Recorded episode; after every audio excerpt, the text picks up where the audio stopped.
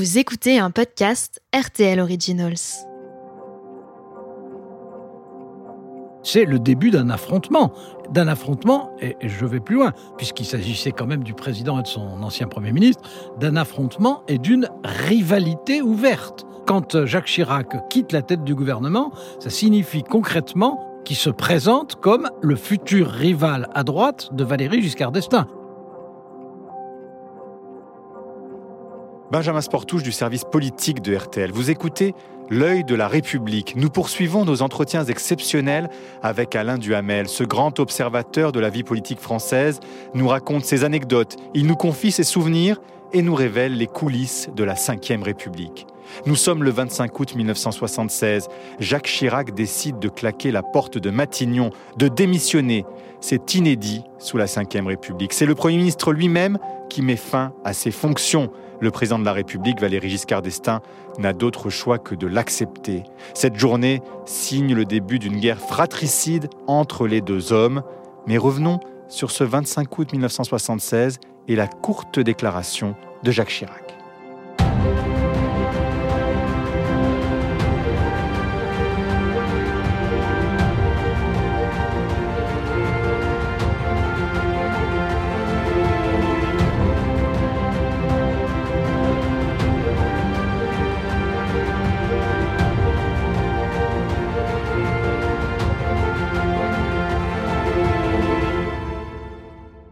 Monsieur Chirac doit prendre la Je parole. viens de remettre la démission de mon gouvernement au président de la République. Je l'avais préalablement informé de mon intention. En effet, je ne dispose pas des moyens que j'estime aujourd'hui nécessaires pour assumer efficacement mes fonctions de Premier ministre. Et dans ces conditions, j'ai décidé d'y mettre fin. Je vous remercie. Cette déclaration, je la reçois comme quelque chose de belliqueux, de disruptif, de mobilisateur, et au fond des choses, ça ressemble énormément à un défi d'homme à homme qui est lancé. Revenons sur le début de cette journée. Le Premier ministre Jacques Chirac va à l'Élysée. C'est le jour du Conseil des ministres. Comment ça se passe? Il voit en tête à tête Valéry Giscard d'Estaing, mais de Conseil des ministres, il n'y aura point. En ce qui concerne le Conseil des ministres, ça faisait quand même des semaines et des semaines que la question n'était pas s'ils allaient divorcer, la question était de savoir quand et en quels termes. Donc, euh, il n'y a pas d'effet de surprise. On savait depuis la veille que ce serait le jour du divorce. Mais en revanche, on ne connaissait pas les termes du divorce et on n'imaginait pas le ton du divorce. Une déclaration de guerre quasiment, politique? On a vu des désaccords entre le président et le Premier ministre. On sait très bien qu'à la fin des trois années et demie de Michel Debré, Michel Debré, le général de Gaulle, n'était plus d'accord sur ce qu'il devait faire.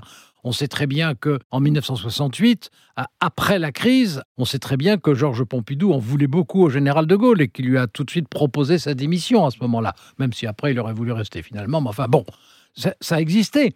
Les divergences existaient, les désamours existaient, voire les contradictions existaient entre président et Premier ministre. Mais un Premier ministre prenant l'initiative devant la télévision de décréter la rupture et d'être celui qui déchire le contrat de mariage et qui part sur le sentier de la guerre, ça, on peut dire que Jacques Chirac, euh, de toute l'histoire de la Ve République jusqu'à aujourd'hui, aura vraiment été le seul à oser ça. Oui, ici je suis dans la cour de l'hôtel Matignon. Je peux vous dire que Jacques Chirac est maintenant remonté dans ses appartements. On a appris ici qu'il y aurait certainement dans les prochains jours un échange de lettres entre Jacques Chirac et Valéry Giscard d'Estaing pour expliquer les raisons du désaccord. Un mois auparavant, Jacques Chirac avait annoncé à Valéry Giscard d'Estaing qu'il voulait quitter la tête du gouvernement. Il lui avait probablement dit, en termes plus courtois, exactement euh, ce qu'il a exprimé dans sa déclaration. Euh, D'ailleurs, quand ensuite ils ont rendu public leur échange de correspondance, on voit très bien que à l'avance déjà les termes étaient moins agressifs, mais étaient extrêmement explicites. Jacques Chirac considérait qu'il n'avait pas l'autorité, les moyens et l'autonomie pour diriger efficacement l'action du gouvernement, et donc qu'il partait. La date a été choisie finalement parce que d'un côté Jacques Chirac avait un voyage auquel il tenait au Japon, vous savez qu'il avait une passion pour le Japon, et que d'un autre côté Valéry Giscard d'Estaing voulait, faute d'être le maître de la décision, de rester le maître de l'horloge. Donc de choisir, lui le président, la date. Valéry Giscard d'Estaing d'abord déteste les drames politiques à chaud, il a un respect même maniaque des échéances et du calendrier, mais maniaque. C'est d'ailleurs un des motifs pour lesquels il a refusé de dissoudre l'Assemblée nationale après son élection. Grosse erreur stratégique, très grosse erreur stratégique. En 1972, quand euh, Jacques Chirac devient secrétaire d'État auprès de Valéry Giscard d'Estaing, Jacques Chirac est fasciné par Valéry Giscard d'Estaing au point, ça lui a duré deux ou trois ans, d'adopter certaines intonations verbale de Valéry Giscard d'Estaing. Mais Valéry Giscard d'Estaing n'a jamais été fasciné par Jacques Chirac, qui considérait que c'était quelqu'un de très énergique, quelqu'un de, de, très mobilisateur, etc. Mais il ne l'a jamais mis à sa hauteur. RTL, il est 20h, une première estimation, Honeywell Bull. Eh bien, dès à présent, nous pouvons annoncer que Valéry Giscard d'Estaing est élu président de la République avec 51% des suffrages François Mitterrand recueille donc 49% des suffrages exprimés. Jacques Chirac est l'homme qui avait apporté à Valéry Giscard d'Estaing au moment de l'élection présidentielle de 1974 le renfort nécessaire d'une partie des gaullistes pour que Valéry Giscard d'Estaing soit élu. Leur rapport, c'était un rapport d'équilibre politique, c'était un rapport d'alliance politique. Qu'ensuite Valéry Giscard d'Estaing soit de nature autoritaire, c'est le cas de la quasi-totalité des présidents de la Ve République. Alors, ce qui est vrai, c'est que comme avec Valéry Giscard d'Estaing, la, communication politique s'est métamorphosée, ce qui était déjà la réalité. Parce que qui commandait à l'époque du général de Gaulle? C'était pas le ministre des Anciens Combattants. Et qui commandait à l'époque de Georges Pompidou? C'était l'Élysée. Et d'ailleurs, euh, franchement, euh, on le savait. Bon, simplement, on le savait alors qu'avec Valéry Giscard d'Estaing, on le montre. Et même, je dirais presque, on le met en scène. Le président de la République vient de sortir, il est dans une DS. C'est lui qui conduit lui-même sa voiture.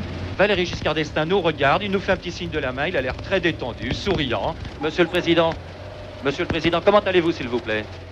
Et Valéry Giscard d'Estaing, effectivement, personnalise non pas le pouvoir, il était déjà personnel. Et je pense, ben ça c'est mon point de vue évidemment, il est sûrement contestable, qu'il n'a jamais été aussi personnel qu'à l'époque du général de Gaulle. Mais Jacques Chirac, lui, qui croyait qu'il serait l'homme fort du tandem, a le sentiment qu'en réalité il s'est fait rouler. Et, donc qui, n'arrive pas, il croyait au fond. Valéry Giscard d'Estaing s'était appuyé sur Jacques Chirac pour conquérir l'Élysée, et Jacques Chirac croyait pouvoir s'appuyer sur Valéry Giscard d'Estaing pour être son successeur. Voilà, c'était ça la réalité. Comme vous le savez, le président de la République vient de me nommer Premier ministre et je vais maintenant euh, préparer euh, un gouvernement que je viendrai lui soumettre demain, demain matin. Alain Duhamel, revenons sur la nomination de Jacques Chirac. Très vite, ils n'ont pas été d'accord sur la politique économique à mener, notamment la politique fiscale et la politique d'une éventuelle relance. Ils n'ont pas été d'accord très vite, au bout de trois ou quatre mois. Or, c'est le moment où la crise s'installe en France. Et donc, c'est évidemment un moment essentiel. Un deuxième facteur, c'est que effectivement, Valéry Giscard d'Estaing était élu président pour diriger et pas élu président pour inaugurer des chrysanthèmes. Et je pense que les deux hommes se sont trompés l'un sur l'autre avant 1974.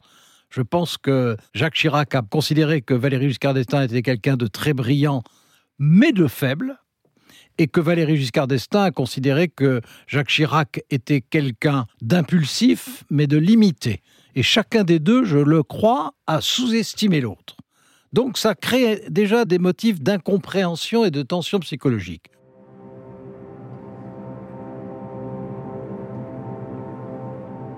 Au-delà de ça, il y a un certain nombre d'autres facteurs. Premier facteur, Valéry Giscard d'Estaing fait entrer Raymond Barre au gouvernement dans un remaniement que Jacques Chirac n'a pas souhaité, et quand on connaît la personnalité de Raymond Barre, qui, dans les cercles gouvernementaux, était quelqu'un de très connu, pas des Français, mais des dirigeants, on se doutait bien que ça n'était pas pour un rôle de second plan. Et Jacques Chirac avait été mécontent. Non seulement euh, Valéry Giscard d'Estaing impose des ministres à Jacques Chirac, mais il impose des ministres qui, pour le Jacques Chirac de l'époque, qui est très différent de ce que sera le Jacques Chirac que les Français d'aujourd'hui ont pu connaître. à l'époque que c'était un combattant vindicatif sommaire, sommaire, euh, d'une énergie qui pour le coup a été éternelle, euh, mais euh, qui, était, qui, était un, qui était un guerrier, qui était, qui était même peut-être plus encore qu'un guerrier, qui était un lance-quenet. Bon, Valéry Giscard d'Estaing, au contraire, était très sophistiqué, très aristocratique. C'était, c'était deux univers qui étaient faits pour se fracasser l'un contre l'autre, vraiment. et alors, Valéry Giscard d'Estaing impose des ministres symboliques, hein, c'est-à-dire en gros des ministres centristes réformateurs, c'est-à-dire tous ceux que les gaullistes historiques ou les gaullistes de la tradition détestaient. Bon, et euh, Jacques Chirac est bien obligé d'obtempérer, mais il est, évidemment furieux. D'ailleurs, dans les facteurs qu'on euh, a énumérés tout à l'heure, il faut encore ajouter le fait que euh, Valéry Giscard d'Estaing avait nommé dès le départ Michel Penetowski ministre d'État avec une symbolique politique et que en 1976 il avait également euh, nommé Jean-Luc Canuet ministre d'État, donc leader des centristes, ce qui fait que Jacques Chirac était en quelque sorte encadré par deux ministres d'État et donc qu'il avait l'impression que son pouvoir politique diminuait, alors que Valéry Giscard d'Estaing voulait que son pouvoir politique à lui s'impose.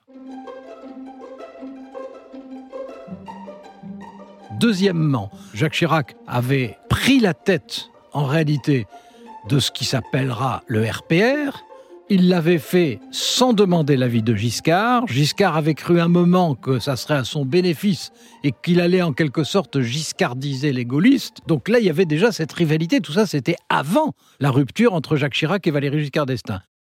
Il y avait une crise psychologique. Il y avait, disons, une rivalité potentielle avec Raymond Barre qui s'installait il y avait la crise électorale et euh, chacun voulait en tirer, chacun, je veux dire Valéry Giscard d'Estaing Jacques Chirac, voulait en tirer des conclusions opposées. On peut même y ajouter encore une crise, alors là j'allais dire mondaine, qui est le fameux week-end à Brégançon.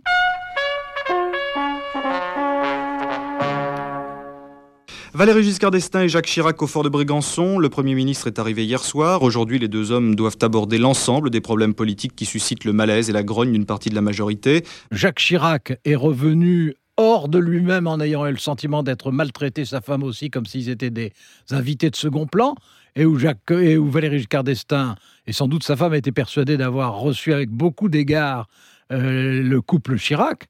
Euh, en réalité, il y a eu par la suite énormément d'intoxication de la part de Jacques Chirac qui a fait croire qu'il avait été maltraité, alors que dans la réalité, il y a des films qui ont montré depuis qu'il avait été traité de façon tout à fait normale. Comme dans tous les pouvoirs, hein, euh, tous les gouvernements, il y a les hommes et les femmes de l'ombre. Parlez-nous un peu de Marie-France Garot et de Pierre Juillet. Pierre Juillet et Marie-France Garot sont mieux ou plus ou pire que des visiteurs du soir de Jacques Chirac ce sont ses conseillers les plus directs pendant toute cette période. Ils lui ont pas murmuré, ils lui ont crié, ils lui ont clamé aux oreilles à, Jacques Chirac ce qu'il fallait faire. Et à cette époque-là, Jacques Chirac était quelqu'un qui était encore influençable. C'était un candidat à l'élection présidentielle en construction. Ça n'était pas un leader abouti. Et donc, euh, bah, et donc, il les a écoutés ça a été, à mes yeux, d'abord un couple incroyablement maléfique, je dirais le couple le plus maléfique de la Ve République, pour moi, et extrêmement influent auprès de Jacques Chirac. Jacques Chirac était jeune, était inexpérimenté. Euh, Pierre Juillet, au contraire, était très expérimenté, d'ailleurs très intelligent. Marie-France Garot était un personnage du XVIIIe siècle, c'était une espèce de duchesse de chevreuse euh, à la sauce de l'Élysée, euh, tout le temps en train de monter des complots, tout le temps en train de fronder, tout le temps en train de croire que la vie, ce sont des bons, mots meurtriers. Euh, ils ont joué un rôle, ils ont fait tout ce qu'ils ont pu pour que ça ne se passe que mal entre Giscard et Chirac. Ils ont eu un rôle historique de ce point de vue. Jacques Chirac, je crois que c'était le lendemain de sa déclaration, a fait venir un petit groupe de journalistes, je sais pas combien on pouvait être, j'imagine une dizaine, quelque chose comme ça, pour euh, leur raconter, leur donner sa version du divorce, après quoi, ça paraît incroyable à dire, mais avec lui, à l'époque, euh, rien n'était incroyable. Il a conclu, je ne sais d'ailleurs pas ce que je vais continuer à faire, est-ce que je continuerai à faire de la politique? Après tout, je me demande si je ne devrais pas ouvrir une galerie d'art. Bon, on est sorti, en tout cas moi je suis sorti en me disant, soit il se fiche de nous, c'était ma thèse, Euh, soit il est tellement furieux qu'il dit un peu n'importe quoi, soit entre euh, Valéry Giscard d'Estaing et Jacques Chirac, ça signifie que les, les amarres sont toutes, non pas rompues, mais arrachées. En tout cas, ce qu'il nous dit, est-ce que c'était sincère, pas sincère, ça, je n'étais pas dans sa tête. Sur le perron de l'Elysée, alors là, nous étions une bonne centaine de journalistes. Nous avons demandé à chaque ministre qui arrivait, nous l'avons accueilli en disant bonjour, monsieur le Premier ministre, et nous avons attendu un peu leur réaction pour voir si une mimique pourrait être expressive.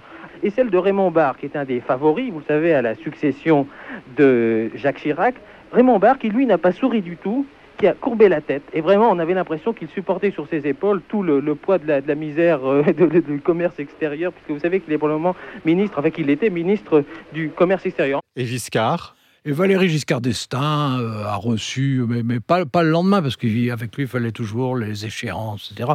Euh, il a reçu quelques journalistes pour leur donner sa version, qui était en gros, euh, je suis euh, un homme d'État euh, moderne et civilisé qui a affaire à la politique à l'ancienne, la politique des commandos et des coups de main. bon, il était prudent, donc il nous a pas dit qui est dans le tempérament gaulliste, mais je pense qu'il le croyait.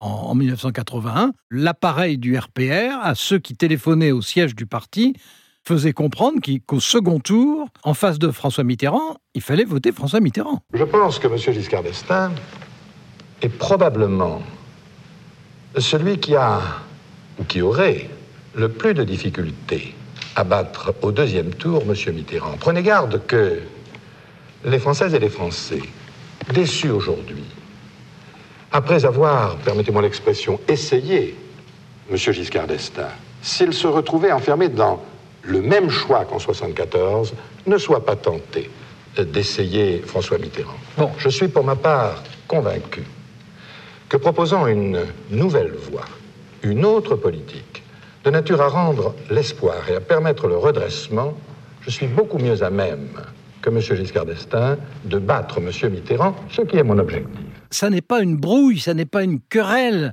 C'est non seulement un divorce, mais, mais c'est un, un- un divorce dans le cataclysme. Et c'est le début d'une mésentente qui va durer pendant des années entre les deux hommes qui ne se réconcilieront jamais. C'est le début d'une rivalité féroce où chacun des deux, Valéry Giscard d'Estaing et Jacques Chirac, fera pendant des décennies ce qu'il pourra pour affaiblir l'autre. Jamais la rancune ne sera jetée à la rivière, selon l'expression de Valéry Giscard d'Estaing, ni d'un côté ni de l'autre. Ce qu'on peut dire des deux sur cette journée, pour y revenir en conclusion, qui a le plus gagné, qui a perdu dans cette affaire? Ah, c'est Valéry Giscard d'Estaing qui a perdu.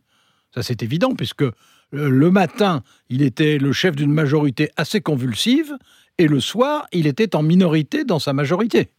Les gaullistes étaient plus nombreux que les giscardiens, hein, au Parlement, mais dans le pays. Et donc, euh, bien entendu, c'est Giscard qui sortait affaibli. Jacques Chirac, c'est le début de ses ambitions présidentielles. Il avait en tête, il a eu très vite en tête, et puis d'ailleurs Marie-France Garot et Pierre Juillet faisaient tout pour ça, l'idée d'être candidat en 81 contre Valéry Giscard d'Estaing. Mais je ne crois pas qu'il ait jamais pensé qu'il serait élu en 81. C'était la première marche de ce qui un jour devait se terminer à l'Élysée. Au Conseil constitutionnel, là, j'ai eu plusieurs témoignages.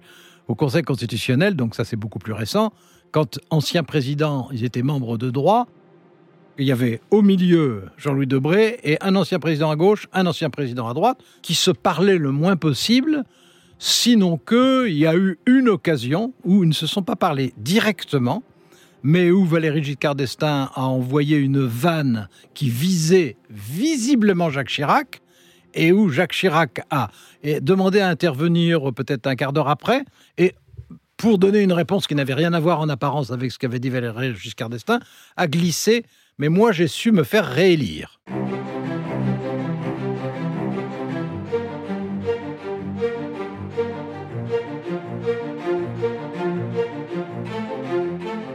Vous venez d'écouter L'œil de la République avec Alain Duhamel. Merci à Marie-Pierre Haddad qui m'a aidé à préparer cet épisode. Vous pouvez le réécouter ainsi que tous les podcasts RTL Originals sur notre site rtl.fr.